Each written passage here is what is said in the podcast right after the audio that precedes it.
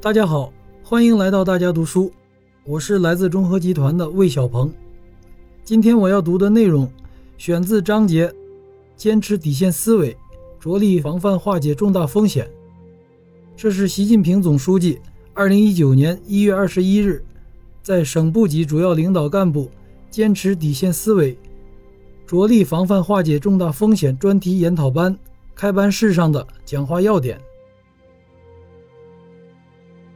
当前我国经济形势总体是好的，但经济发展面临的国际环境和国内条件都在发生深刻而复杂的变化。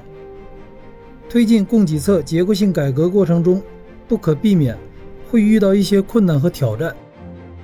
经济运行稳中有变，变中有优，我们既要保持战略定力，推动我国经济发展沿着正确方向前进。又要增强忧患意识，未雨绸缪，精准研判，妥善应对经济领域可能出现的重大风险。各地区各部门要平衡好稳增长和防风险的关系，把握好节奏和力度。要稳妥实施房地产市场平稳健康发展长效机制方案。要加强市场心理分析，做好政策出台。对金融市场影响的评估，善于引导预期。要加强市场监测，加强监管协调，及时消除隐患。要切实解决中小微企业融资难、融资贵问题。加大援企稳岗力度，落实好就业优先政策。要加大力度，妥善处理僵尸企业处置中启动难、实施难、人员安置难等问题。加快推动市场出清，释放大量沉淀资源。各地区各部门要采取有效措施，做好稳就业、稳金融、稳外贸、稳外资、稳投资、稳预期工作，保持经济运行在合理区间。科技领域安全是国家安全的重要组成部分，要加强体系建设和能力建设。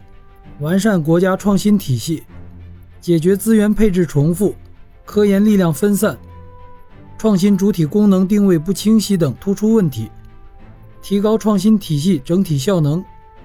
要加快补短板，建立自主创新的制度机制优势。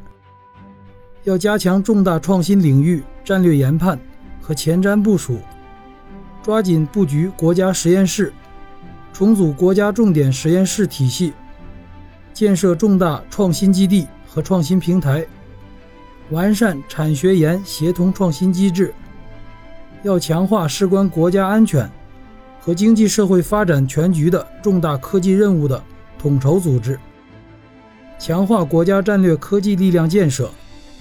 要加快科技安全预警监测体系建设，围绕人工智能、基因编辑、医疗诊断、自动驾驶。无人机、服务机器人等领域，加快推进相关立法工作。